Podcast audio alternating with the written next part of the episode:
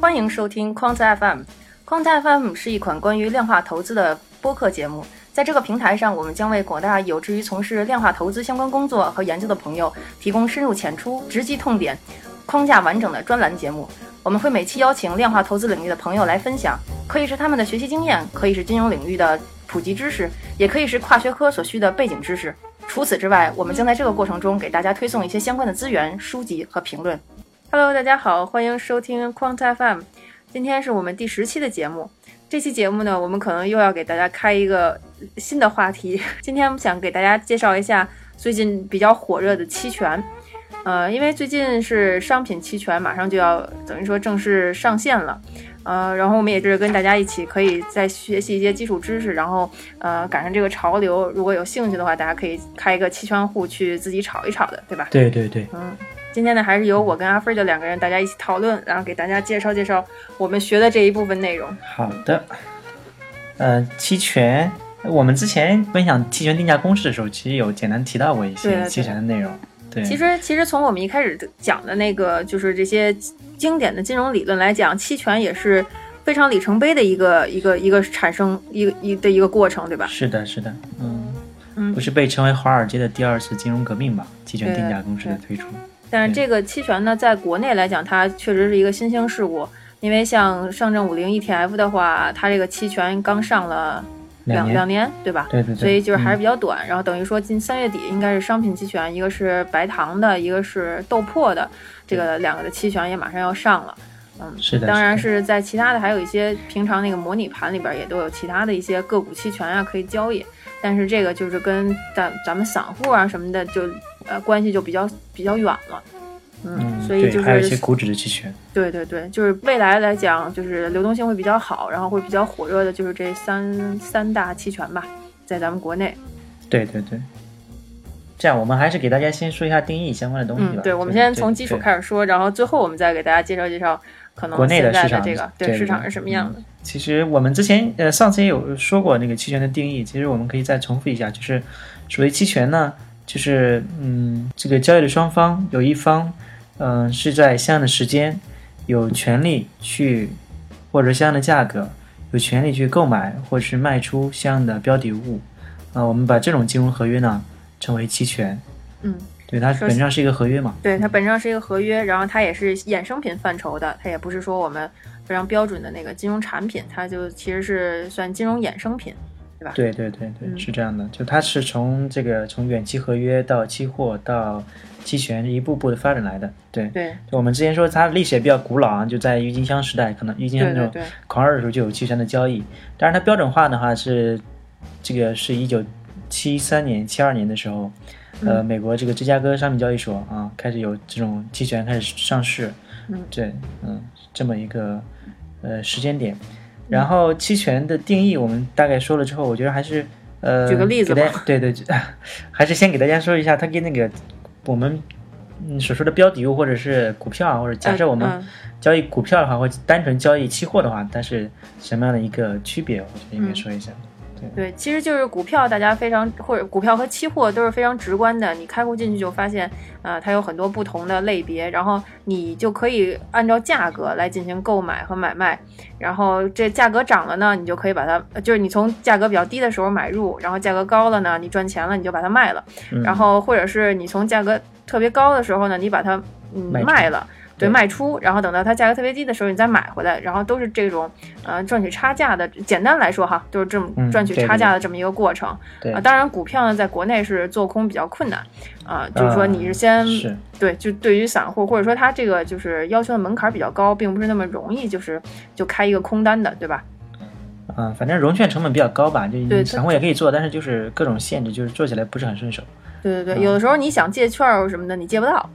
呃，也会有这这这，对这种情况会有点复杂，所以就是不像说，呃，大家想那种随心所欲的做空，对吧？对。但是其实期货的话就还稍微好一点，就是你只要你开个空单和开多单基本上是同样的。这是我们传统的就是这种呃标的物这种呃就是呃金融产品的交易嘛。但是期权呢，它你开户进去以后，你发现它就不是这个样子的。虽然它也有那个不同的期权在这儿，然后你也可以就是你会根据价格买，但是实际上你就是对赌的这个过程并不是一个。呃，就是赌这个期权本身这个期权费的涨或者跌的过程。对对对，就是用这个大家经常经常说的，就是呃，期权是一个非线性的金融产品，而我们常规的这种标的物的这种或者股票也好，或者商品也好，嗯，它其实是一个线性的金融产品，就是它就是你你做就是做这个线性的增长。嗯。然后期权呢，因为它的价格变动，我们之前说那个定价公式，嗯，呃呃，可能当时我们没有展开。但是医学说了一个有五个变量，实际上它和六个六个六个呃六个量有关嘛。当然有一个是对，有一个是不变的。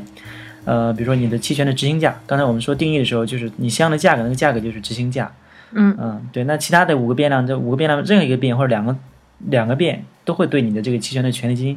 或者这个价格，这个合约的价格造成影响。就它不是一个线性的变化。嗯。所以说它呃交易起来也不是说那么简单的去交易你的方向啊，或者是它的简单的涨跌。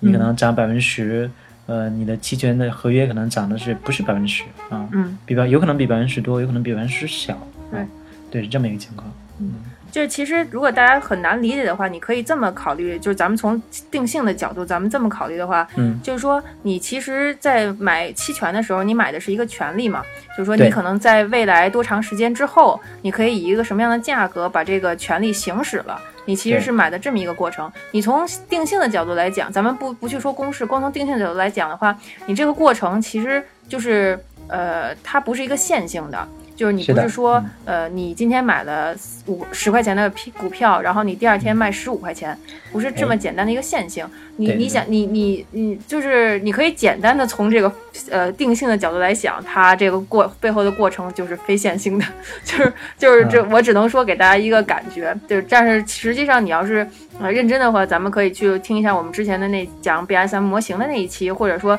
你把 BSM 模型找出来自己再好好看一看。它其实是好几个变量，就是包括我刚才在叙述它这个呃，就是定性的过程中，你看已经说到了，就是说它有一个时间的这个变量，就你过一定的时间你去行使这个权利，还有就是你行使权利的时候以一个什么样的价格，这也是一个变量，对。然后，然后还有在这个过程中，其实隐含的还有就是说，在你这个行使权利的这个时间的过程中，你这个标呃那个标的物它自身也会有一些变化，它自身的价格的波动，它自身价格的变化和自身的波动，这些都是其中的一些重要变量。所以说，它其实是嗯，在这一个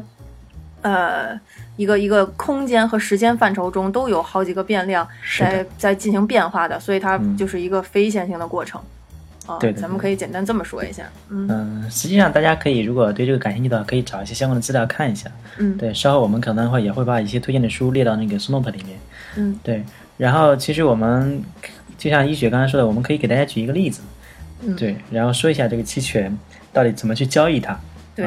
其实我们刚才光给大家说了说这个期权什么样子嘛，其实对，呃，再往下说期权有有这个看涨期权，有看跌期权。啊，或者说咱们系统里面叫认认购、认购跟认沽嘛，所以这都还是说英文吧，别别那个搞得。呃，行，最后我们可以给大家那个找一个就是对对照。我发现这个大家各各个人翻译的风格非常不一样。对。然后有人会把那个价内，然后就实实质呃价内实值在值在职这些词都，其实好多都说的是同一件事情。一开始看的时候非常晕。嗯，最后我们可以给大家 就列一个对比表，就是对照表。对，然后一雪同学经常说的是迷之背对开仓。这个这个这都一开始的段子。会考试嘛？会考试，你会你会看到，嗯，背对开仓啊，我不知道什么叫背对开仓哎。对对对。哦，我不知道什么叫锁仓哎啊，当然期货也有锁仓，呃，对，就是这样的这些，就是中文还是说，呃，只能说我们这个中国的文字太博大精深了啊。就是就是说，你如果把佛罗伦萨翻译成翡冷翡冷翠呢，我是很喜欢的，但是突然变成把把 covered 把 covered call 翻翻译成了背对开仓，我觉得是有点。嗯艰涩难懂了。啊，对对对，是这样的。那 嗯，这是个插曲。我们言归正传，言归正传啊。嗯，call 和 put。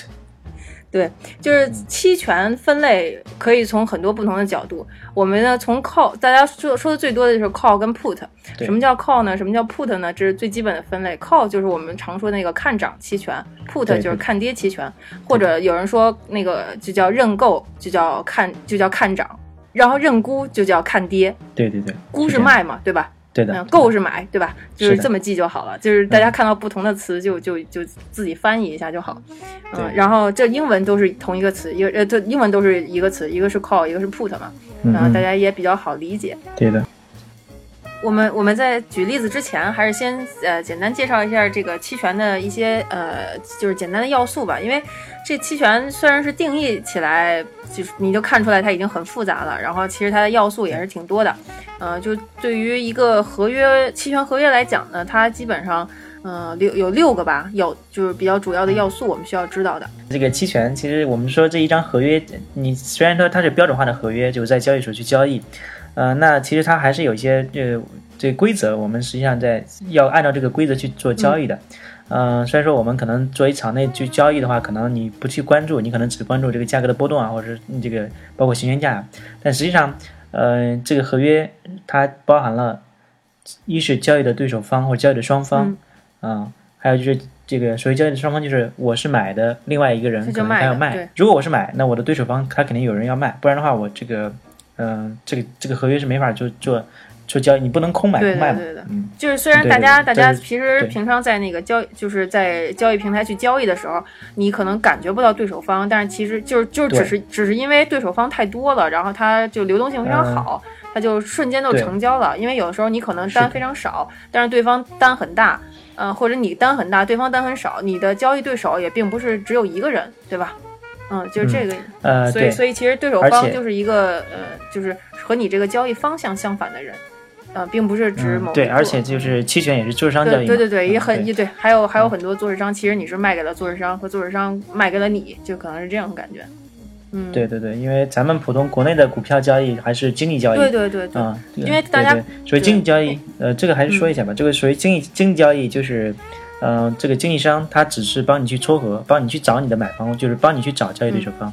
嗯，然后在期权市场呢，因为他是做市商，所谓做市商就是他可能他要他有义务去提供这个流动性，提供双边报价。就是如果这个市场上就没你没有对手方的时候，做市商就会充当你的对手方。就是就是像呃股转啊什么的，他们也都是做做市商交易嘛比较多。嗯，对对对。但是但是场外也会有，但就像股票啊或者期货这种，大家就都是呃就比较就少一些。就有些个别的可能会会呃自己找，然后对，然后那个期权的第二个要素呢就是标的物，嗯对，其实根据标的物不同的话，期权也可以分为其他就是不同的期权，就像我们刚才开场已经跟大家说了，就是现在呃咱们国内流行的这就是马上会流行起来这个期权呢，就是商品期权，其实它背后的就是标的物就是期货，呃商品期货，对大宗商品嘛。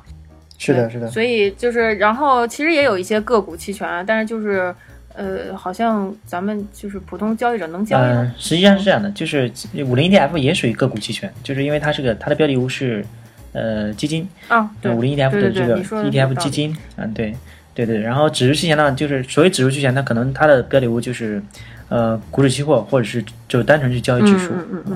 嗯，哦，对你这么理解也对，嗯。呃，就是第三个第三个要素呢，就是交割时间。就是说，我们在一开始也说了，就是呃，你是要在某一段时间，就一定时间之后再行使这个权利，即使它是第二天或者第三天，它也是有一个时间时间价，就是时间呃卡在这里的。这可能就不像股票或者期货，你比如说，你你你可以很随意的说，我可能前一分钟买的，我第二分钟就把它卖掉了。嗯，就是说，呃，期权虽然也可以可以这么做吧，但是说，嗯，就是它实际上在嗯，尤其在国内，它这个很多都是欧式期权，它给你的那个就是呃合约上会就是要求是持有到期才能进行就是呃行权这种这种方式的交割，对吧？嗯，对，就是我们常说的到期日嘛，到期日的这种到期时间，对对，到期日，对，嗯，然后呃这个其实就是这个这个呃到期时间呢，就是会决定你这个它会是你这个期权价格或者我们说权利金的一个重要的决定因素，对。嗯，然后后面就是，嗯呃，如果是就是呃单纯的我们说合约嘛，啊、那可能还会有交割的方式啊，嗯、或者是交割的地点啊或者行权条件，对，这这些简单的方式，其实这个这个都反而是我们在场内交易的话，就是交易就涉及的不太多。但如果是在比如说这个合这个期权合约，我们是在场外，就是我们就交易对方两方就就假设我跟一雪我们两个人签了一个合约，啊。呃，这种方式啊，可能会就非常重要。嗯，但是场外的期权基本上都是机构在做嘛。嗯，其实我们可能因为刚刚刚开始只是说从定义开始的，没有没有从这个衍生品的这个历史开始说，但实际上就是在呃标准化交易之前，其实期权合约还是、对在标在那个对手方之间去签的嘛，对对嗯，这倒是。这样但就是现在的话来讲的话，应该就，嗯，就反对，过来对。现在都是交易所对那是对交易所交易的话，就相对这些东西可能不是那么特别的重要，对对对对对，嗯嗯嗯。嗯行，我们说完要素之后，可以其实刚才那个医学也给大家说了这个呃分类嘛，就按标的物分的话是什么？比如说有股票期权、指数期权、商品期权，对。实际上我们刚才也提到了场内期权、场外期权，那这个就是按这个这个股票合约就是这个期权合约上市的地点啊、或者交易的地点去分的。就如果你在交易所上市交易的合约呢，我们就叫叫场内期权啊、如果是在就是因为我们会听到有一些券商或者期货公司，它会做一些场外期权的交易，因为实际上场外场外市场实际上是一个更大的市场，，对其实就目，前来看，其实很多公司需要对冲的话，它是需要自己个性化的，就是就是它需要根据自己的头寸的那个如何对冲来进行一些场外期权的那个设计的。是的，嗯所以，就是嗯场内的这个是可能并不能满足它的要求吧。嗯，所以其实当然场外期权嗯还是比场内期权对于机构来讲更重要一些，我觉得。嗯，是的，是的，尤其是一些大的对冲基金啊，或者是一些大的像商品商，或者说嗯，叫农业像农业生产商，他们肯定会找一些期货公司做一些场外期权对冲一些风险。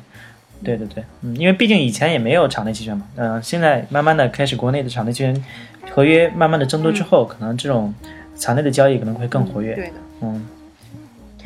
然后我们说这个行权方式的不同，还会分一些期权的类别。对，其实比如说像其实我觉得欧嗯式期权跟美式期权还是挺重要的一个就分类，大家应该是需要知道的。对，就是欧式期权呢，其实它是要求你呃，就是不能随便的行权的，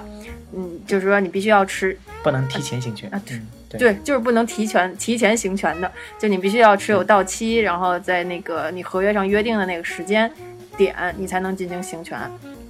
嗯是的，但是美式期权呢是就是你可以提前行权，然后你也可以就是基本上是在你持有的这个时间内，然后你如果想行权的话就可以行权的。嗯，简单来说是嗯这样的。嗯嗯，对。然后我们现在国内交易的这个五零 ETF 期权就是欧式期权，然后然后即将上市的这两个商品那个商品呢就是美对式，是美式期对美权，所以这点还是挺不同的。嗯，所以如果大家就是真的有兴趣的话，还是需要把这些基本概念都认真去研究一下的。是的，嗯。那刚才这个我们也说了，这个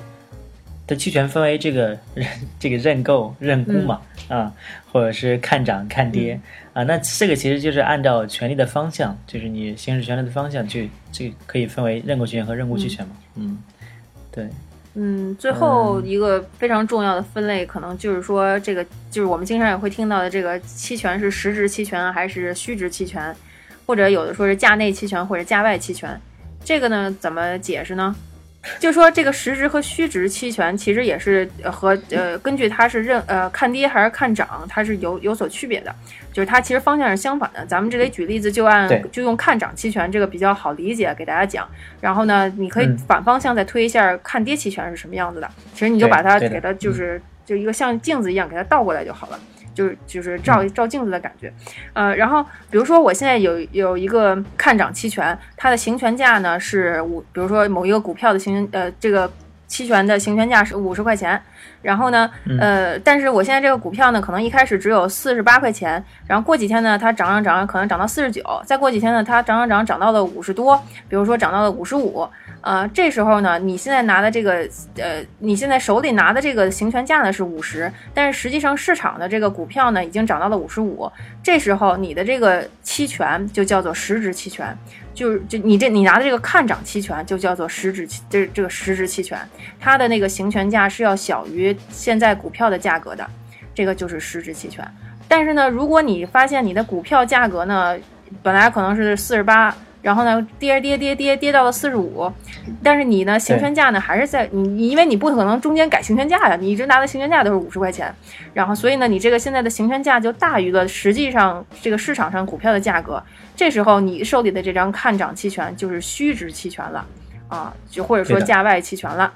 嗯。然后呢，就是如果是你拿的是看跌期权的的话，情况正好相反。呃，它跌到了四十五呢，你是你就是看跌期权是越跌越开心嘛？你跌到了四十五，你现在手里是五十，你这时候就是实值期权了。但是如果它股票涨到了五十五，你手里拿的还是五十，这时候呢，你就是虚值期权了。嗯，这一点如果大家就是不好理解的话，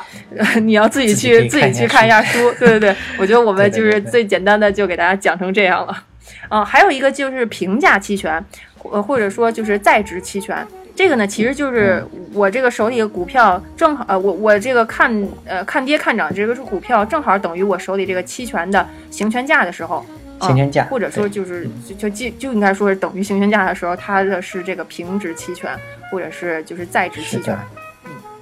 是的。嗯，这个就是非常重，也是非常重要的一个概念，因为你慢慢往后再去做的时候，这些所有的概念都会串联起来，然后呃互相影响，嗯，所以所以就是期权其实总的来讲还是一个挺复杂的东西，然后并不是说像嗯股票啊或者期货这样，你一进去就跟着行情买买买或者卖卖卖。就可以的。对，你期权你进去以后会不知所措的。嗯，我建议还是大家自己系统的找本教材或者找本这个比较经典的书看一下，也可以现在推荐一下。就是我们我们觉得就是这么一圈比下来，麦克米伦写的那个《期权投资策略》那本书还是不错的。对，那本书就是作为入门来讲还是很好的，他把每个概念讲的比较清楚，然后还有一些不同的操作方法，然后看这个期权具体和这个标的物之间如何操作嘛。这个大家可以看一看，但是实际上，嗯，再往后呢，大家可能就会接触到一些希腊值和这个波动率这些这些非常非常重要的概念，啊，然后我们也是在探索的过程中，然后感觉，呃，就是从这些概念来讲的话，期权还是一个非常不一样的金融衍生品的品种，呃，所以所以嗯，就是大家入门的话，还是先要把这些基础概念都学好的，嗯。是的，是的，对，包括那个 Greeks，我们后面可能话也会给大家分享。嗯，然后就是推荐的 Greeks 的书呢，就后面再给大家推荐。就是我们之前呃也是就是各种金融产品都进行了一些了解嘛，然后也就是想看看自己在哪方面可以进去玩一玩。后来我们觉得最近可能就是确实是因为可能这个嗯在现在这个市场嘛也起来了，然后正好有两个新的要上的期权嘛，然后我们就觉得呃期权呢总的来讲它是一个。嗯，就是博弈，非常有意思的博弈的过程。然后它是一个，呃，就是你需要，呃，就就怎么说，就像下棋一样的这么一个过程。你可能需先要做，呃，先要下，先要在棋盘上布几个布几个棋子，啊，布几个阵。就简单来围棋来讲吧，就虽然我也不是很懂围棋嘛，就是你你要先自己进行一个呃布阵，然后之后呢，你再根据对方的一些就是。怎么布阵的？其实其实这个对方来讲，并不是真正的你的对手方，其实是这个市场的这个变动，就是或者说波动率的变动。然后你再根据这个的变动，然后自己再进行下一步的这个呃调兵遣将也好啊，或者调整策略也好啊，这么一个过程。它呢，其实并不是像大家想象的那种，嗯，就是呃简单的赌对方向就可以。就在你赌对方向的之后，你也有很多事情要做的。就是说，你你你，就是说，它其实更像一个。就是慢慢的，可可能我虽然也没有体会到这个地步呢，但是我觉得它可能更像人生的一种过程。就是你可能爬到了一个山顶之后，并不是这个人生就结束了，或者就大家一个 happy ending 的结局就到了。后面还有很多不一样的路要走，所以这对，而且不同的操作方式也会影响你的最终的收益。其实这可能就没准儿，这就是期权的魅力所在吧。所以我们也是刚刚踏入这个门槛儿。嗯，然后和大家一起多分享分享这方面的内容。如果大家有兴趣的话，也欢迎大家多给我们写邮件啊，或者给我们在这个节目底下留言，然后提一提问题。嗯，好的，的，我觉得这期节目就可以先就简单到这里。对我们嗯简单介绍。对我我我们嗯可以预告一下，下期节目我们应该会给大家继续介绍期权非常重要的其他的一些呃概念，像呃希腊值啊，还有波动率啊这些概念。然后之后可能会再给大家继续简单介介绍一些呃非常经典的策略啊，包括还有一些嗯就是现在呃我们市面上这些期权的交易规则呀，这些可能也是给大家一起讨论讨论的内容。嗯，好好的，，那这期节目就这样，呃，多谢大家的嗯收听，好，谢谢，再见。再见。